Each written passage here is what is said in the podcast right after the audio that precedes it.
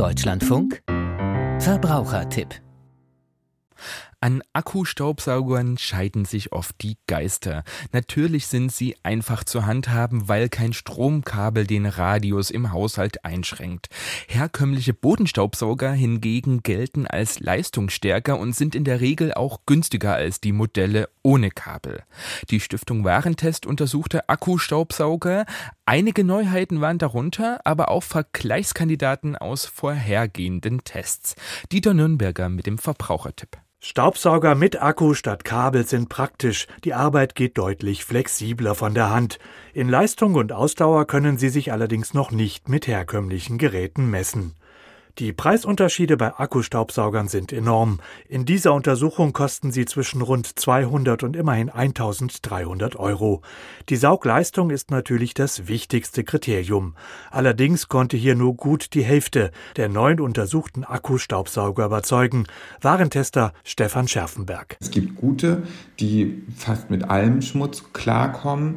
Es gibt aber auch etliche, die nur sozusagen mit Krümeln klarkommen, aber den groben Staub oder auch Tierhaare kaum entfernen. In Ecken und Kanten haben sowieso fast alle ein Problem. Solch unterschiedliche Saugergebnisse gab es natürlich auch schon bei Untersuchungen von herkömmlichen Bodenstaubsaugern weswegen den Warentestern der Blick auf die Akkulaufzeiten besonders wichtig war. Schließlich dürfte die komfortable kabellose Nutzung eines Saugers ein Hauptargument beim Kauf sein. Am schnellsten hat der Dyson schlapp gemacht, mit dem haben wir gerade mal sieben Minuten auf voller Leistung saugen können. Deutlich länger hat zum Beispiel der Akku von Samsung gehalten, der hat aber auch nur auf 18 Minuten geschafft. Wenn Sie damit ein ganzes Haus sozusagen saugen wollen, dann müssen Sie zwischendurch warten und je nach Akku können das bis zu fünf Stunden Wartezeit sein. Also da sind Sie gut beraten, wenn Sie einen Zweitakku haben. Modelle von Miele, Samsung und Vorwerk hatten einen solchen Zweitakku dabei. Sinnvoll zudem, wenn ein Schnellladegerät mitgeliefert wird, was bei Modellen von Bosch der Fall war. Dann ist der Staubsauger nach rund 45 Minuten wieder einsatzbereit. Interessant, beim bekannten Markenhersteller Dyson gab es Probleme mit der Haltbarkeit. So schmolz an beiden Testgeräten des Modells Generation 5 Detect Absolute das Plastikgehäuse an den Kontakten des Akkus. Das Gerät für 900 Euro stoppte daraufhin, sprang aber mit neuem Akku wieder an.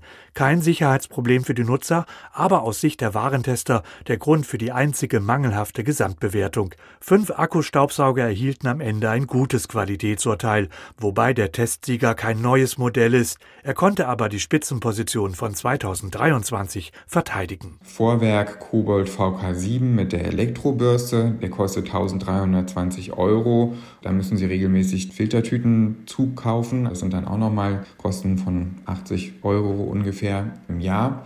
Deutlich günstiger sind die Modelle von Bosch.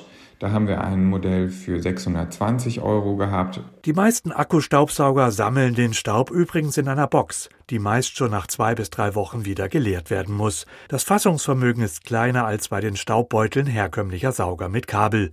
Für die Stiftung Warentest ist das keine Verbesserung, sagt Stefan Scherfenberg. Das kann eine staubige Angelegenheit sein. Also wenn Sie ein bisschen ungeschickt sind und vielleicht der Wind weht, dann fliegt Ihnen der ganze Staub wieder um die Nase. Für Allergiker ist das eigentlich keine gute Wahl. Und auch die Geräuschentwicklung der Akkustaubsauger lässt oft zu wünschen übrig. Nur Testsieger vor Bauwerk und ein Miele-Modell arbeiten mit einer vergleichsweise moderaten Lautstärke